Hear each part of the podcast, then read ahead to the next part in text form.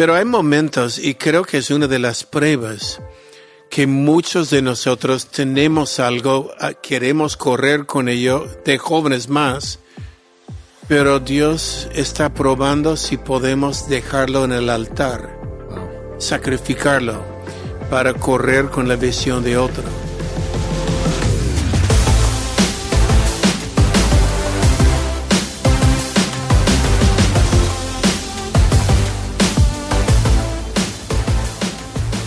Hey, ¿qué tal? Y bienvenidos al Haciendo Iglesia Podcast. Yo soy Taylor y aquí estamos con mi padre, el pastor Robert.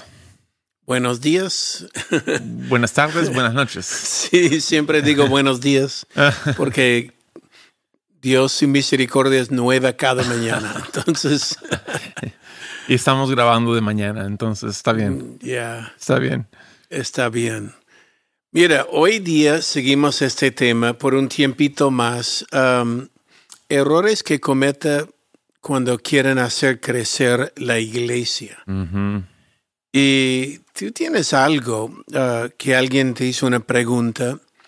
¿Cuáles son los cuatro puntos uh, que harías uh, diferente? ¿Qué cuatro puntos importantes de pensar? En el momento de ver crecer la iglesia. Y debo explicar, porque algunos dirán, pero ¿por qué quieres que crece la iglesia? Es que Dios ama el mundo. Dios ama el mundo y Él desea que la iglesia, que su cuerpo, sus manos, sus pies, su boca, lleva el mensaje de Jesús al mundo y debe crecer. Eh, todas las parábolas hablan de aumentar lo que Dios nos ha dado multiplicar lo que Dios nos ha dado. Entonces, entramos en esto. Explícanos eh, los puntos. Sí, fue, fue una conversación específicamente a plantadores de iglesia, pero creo que aplica a, todo el tema de, crecimiento en la vida.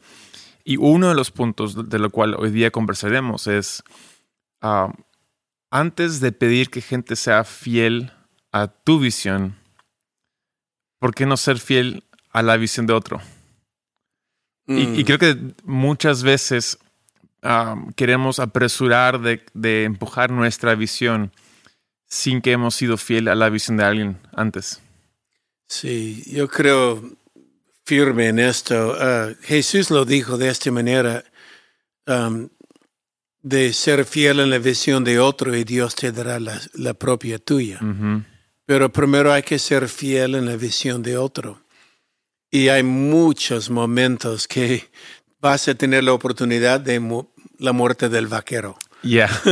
Explica la muerte del vaquero. La muerte del vaquero, hemos hablado antes, está en el libro de la Iglesia Irrelevante, pero eh, es cuando en las películas antiguas de los vaqueros, ¿no? El vaquero está en un lugar en la cantina y comienza una pelea y él mata a tres malos en con un tiro y cae sobre la mesa, mata dos más, cae por la ventana, hay, mata uno en el techo, ah, besa su caballo, despide a su mujer, mata dos más y al final muere. Entonces, la enseñanza de la muerte del vaquero es si Dios quiere matarte y hemos sido crucificados con Cristo, hay cosas de nuestra carne que tiene que morir. En este contexto estamos hablando. Uh, si Dios quiere matar algo de su carne, hay cuatro puntos. Muere rápido. No vayas uh, alargando la muerte. Si Dios quiere matarte, muérete. No, rápido. Muere limpio. No vayas sangrando a todo el mundo. Uh, muere callado, no grites, el pastor me está matando, mi visión está, es mi visión, yo, yo quiero y Ah, muere callado y la cortas, no resucitas. no, um, no vuelve. Ah, si Dios quiere matar. Pero hay momentos, y creo que es una de las pruebas, que muchos de nosotros tenemos algo, ah, queremos correr con ello, de jóvenes más, pero Dios está probando si podemos dejarlo en el altar, sacrificarlo para correr con la visión de otro. Y muchas veces me he dado cuenta que la visión que tenía, apasionado, yo es mi visión, al final, o que no fue tan sabio, pero cuando lo dejé en el altar, Dios me ha devuelto algo mejor en su tiempo. Wow. Entonces, esa es la muerte del vaquero. Y, y volviendo al tema, ah, hay muchas veces que tenemos la oportunidad de morir bien. Sí. Y si mueres bien, promovido serás en la próxima etapa. Totalmente. Y, y de nuevo, creo que andamos, especialmente jóvenes, andamos viendo bastantes a, a- a contrapartes. Otra gente con la cual estamos en la misma camada, en la misma edad, la misma promoción. Y vemos que a ellos les va bien y que ellos tienen esto y ellos hacen su visión y ellos tienen momentos usados por Dios y, y miramos nuestra realidad, entre comillas, y decimos, ¿y por qué Dios no me está usando ahora? Mm. Y sentimos que tenemos que empujar hacia adelante para que, bueno, ay- ayudarle a Dios para cumplir la visión que Él me dio. Sí, la ambición, cuidado con la ambición. Ambición santa puede ser buena, pero cuando se compara uno con el otro, ah, es ahí es una trampa de Satanás. La comparación, pero él va más que yo, porque no yo? Y deja que Dios te levante en su tiempo. Wow. Um, muchas veces es mejor, como hemos dicho siempre, ir lento para ir lejos. Y si veas otros que están corriendo rápido, corriendo rápido, sigue paso a paso. Nada más. Sé fiel en el llamado que Dios te ha dado. Ser fiel eh, en la visión de otro. Y en su tiempo, Dios pondrá personas fiel en ayudarte a cumplir tu visión. Ya. Como siembras ahora, vas a cosechar en el futuro. Yo pienso mucho en esta verdad de que ah, tengo una oportunidad, una ventana de tiempo para ser fiel a la visión de otro. Y, y como yo he sido fiel, gente será fiel también conmigo. Y, y- y es una oportunidad realmente pequeña. Ah, y, y puedo aprovecharlo o desaprovecharlo. Entonces, literalmente, toda mi existencia está enfocada en voy a ser fiel, a- en este caso, a la visión que Dios puso en tu corazón, a- en mi madre también, fiel a camino de vida, fiel a, to- a todo esto, y confiando de que si Dios puso algo en mi corazón, Dios lo va a hacer levantar en su tiempo, en su momento, pero no tengo que preocuparme, no tengo que est- estresarme, simplemente ser fiel, porque Exacto. es lo que me toca y qué bella oportunidad ser fiel ahora. No, exacto. Um, es tan importante aprender esto y creo que es una de las pruebas del ministerio. Mm, Si has podido dejar algo en el altar para apoyar otro. mm, Um, muchos ven ahora mi ministerio, el camino de vida ahora, pero no vean los tiempos antes. wow. Cuando yo era fiel a la visión de Pastor Evans en San Diego, California, años, años, aunque no estaba de acuerdo con todo Yeah. lo que hacía la iglesia, él nunca lo sabía. Yo corría según su visión, ah, corría ah, levantando y siendo fiel a su visión. Wow. Cuando llego aquí, ah, fui fiel a la visión de otro ministerio años, Años. años. Ta- con tal manera que ellos querían promoverme en este ministerio a, Wow. a un liderazgo muy alto, ah, es decir, pastorear una iglesia muy grande aquí en Perú y am, solo sentí en mi corazón, este no es lo que Dios tiene por mí, pero ¿por qué me querían promover? Porque nunca sabían que mi visión era distinta. Wow. En otras palabras, yo la razón cuando me ofrecían el ministerio, yo solo dije, si yo tomo esto, soy vino nuevo y voy a romper un odre viejo. Yeah. No tengo el derecho de romperlo. Wow. No tengo el derecho. Hay líderes que habían sido formados en este ministerio y ellos deben tomarlo porque van a tomar la plataforma que es y hacerlo crecer. Yo lo reventaría. Ujú. Y es ahí cuando ya nace camino de vida. Pero una vez más, nunca sabían. Tengo el dicho que recuerdo, si no es tu bote, no cambia la brújula. Wow. Yeah. Si no eres el líder, entonces la dirección es del líder. Este es el orden de Dios. Ujú. Y si ellos están liderando, ya la brújula está en sus manos. Ujú. No es mi decisión decir, no, a mí me parece que la brújula debe ir por allá. Wow. Entonces yo fui fiel a la brújula de otros, a la dirección de ellos, hasta que llegó el momento que Dios dijo, ahora este es tu bote.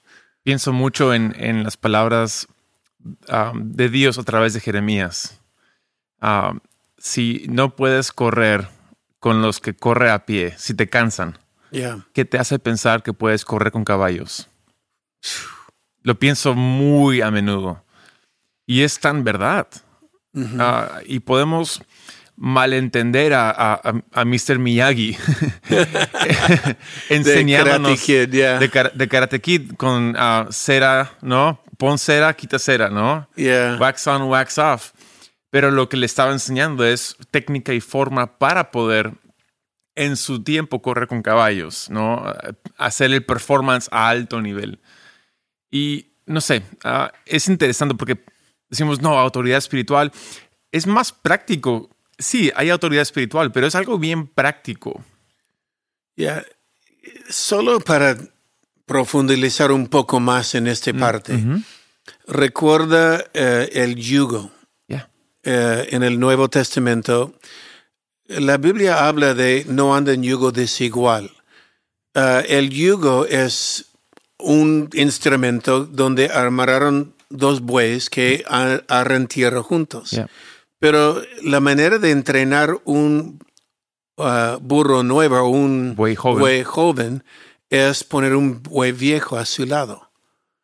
Y entonces el joven obligado tiene que caminar con el buey viejo. Ujú. Ah, no puede variar a lo que a mí me parece. Entonces va aprendiendo y creo que hay mucha salud en caminar generaciones juntos. Wow.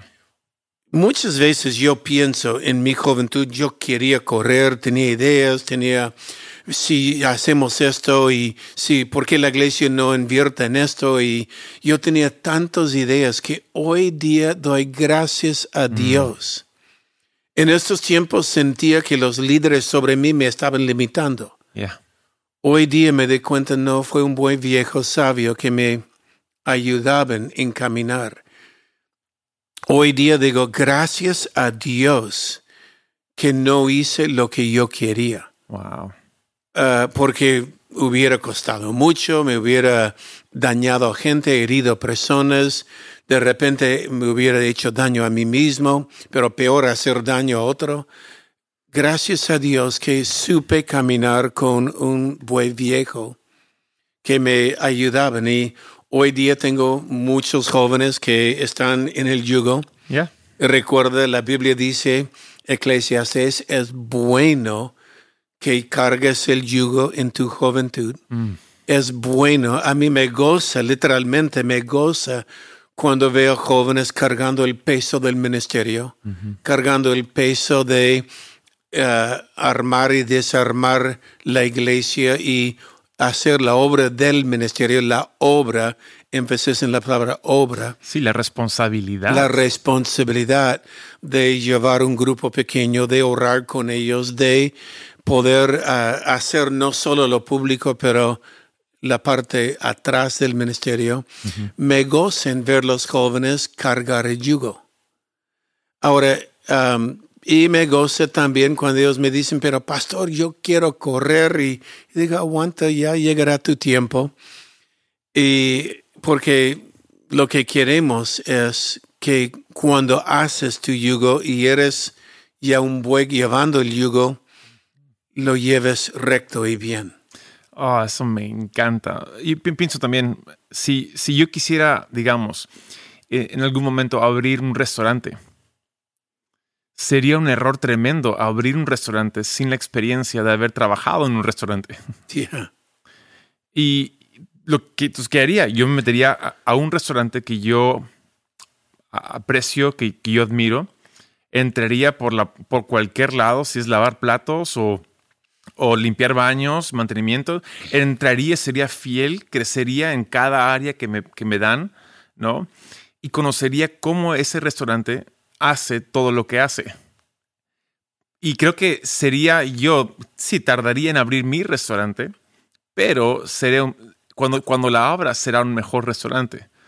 Porque aprendí el negocio de mm. cómo, cómo funciona, el know-how, ¿no? Y, y, eso es exactamente lo mismo con el crecimiento de uno mismo. Tú mencionas, anda con alguien que, tiene la experiencia.